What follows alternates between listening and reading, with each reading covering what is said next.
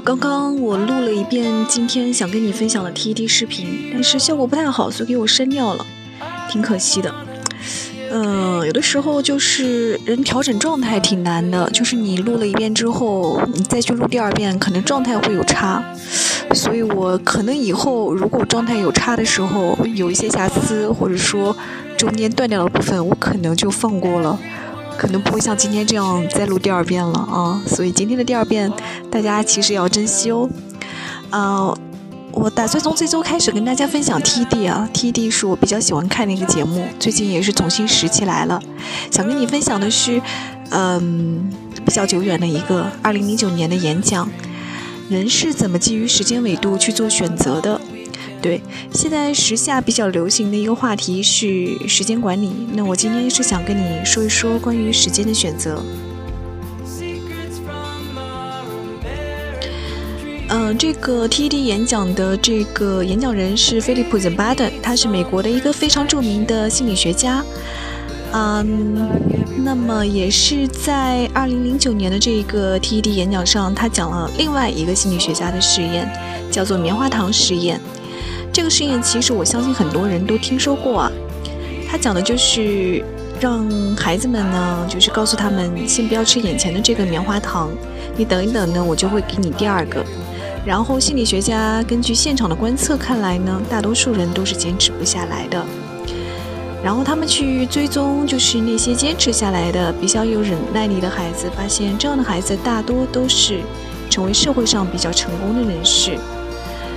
嗯，菲利普·怎巴顿说，这些孩子基本上基于的就是一个，如果是说是从时间选择的角度，他们是对于未来的选择，呃，让他们做出了去等待的这样一个决定。那么他自己呢，也是那个愿意等待的实力，因为他本人出生于一个贫民窟家庭，也是拜老师所赐。对他进行这个要等待、要坚持对未来的一个梦想的这样一个教育，所以他在学生时代就告诉自己不要去碰那个第一个棉花糖，要等待。你是一个在等待中，呃，去拼搏然后去成功的实力。那么，是不是这个演讲是要告诉我们，你不要去做那个着急去吃第一个棉花糖的人，而要去做那个等待第二个棉花糖的人呢？嗯，我相信这不是菲利普·泽巴登做这个演讲的目的。事实上，我自己对这个实验本身也是深表怀疑的，因为我我觉得很多愿意花时间去等待的孩子，没准是因为他们对棉花糖其实就没啥兴趣呀。好吧，说回正题，不打岔了。棉花糖跟时间选择到底有什么关系？菲利普·泽巴顿认为，一个人是在以下六种情况下呢，嗯。有一个时间上的一个考量，一个是对于过去的一个积极主义，还有就是对于过去的一个消极主义。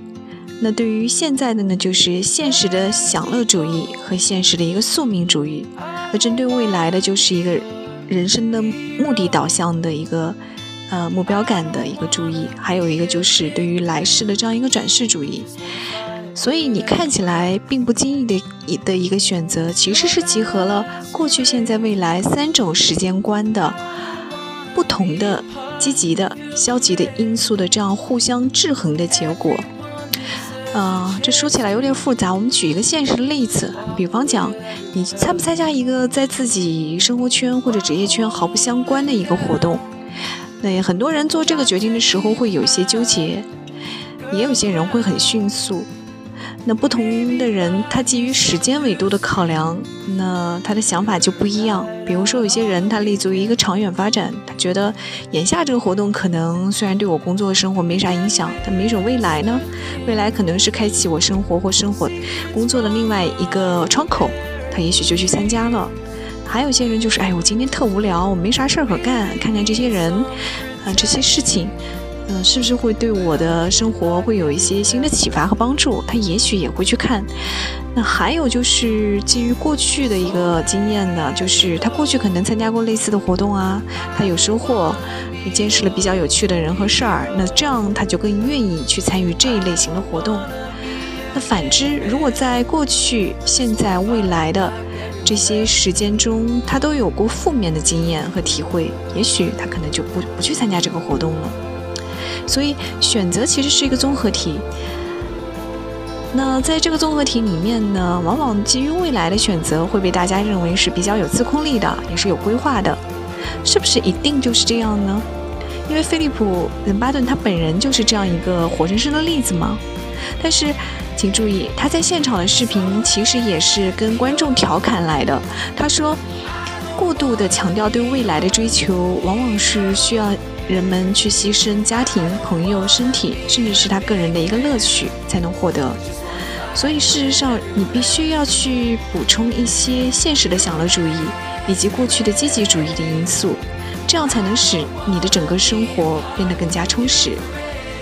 所以，我觉得这个是演讲视频告诉我们的，其实不是去做那个等待第二个棉花糖的人。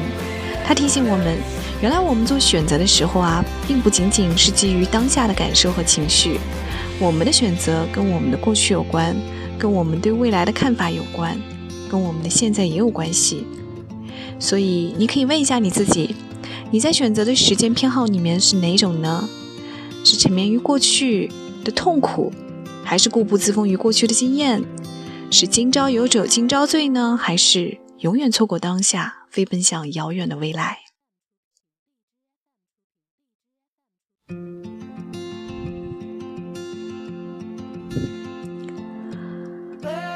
在每一个选择纠结的时候，我们都不妨去观察一下自己更偏好哪一种，是在哪一种时间维度中去思考的。某种程度上，这会帮助我们看清楚我们自己是哪一种人。所以，多一点对过去的一个乐观经验，也多一点活在当下的体验感，更多一点对未来的目标感。在每一个选择的综合体里面。愿我们都去把握三个维度中积极的部分。愿你活在你自己选择的平衡当中。我是文熙，那希望你能够喜欢今天的 TED 分享。也不知道我这次录的怎么样了，因为我实在不想录第三遍了。嗯，和你说晚安，祝你好梦。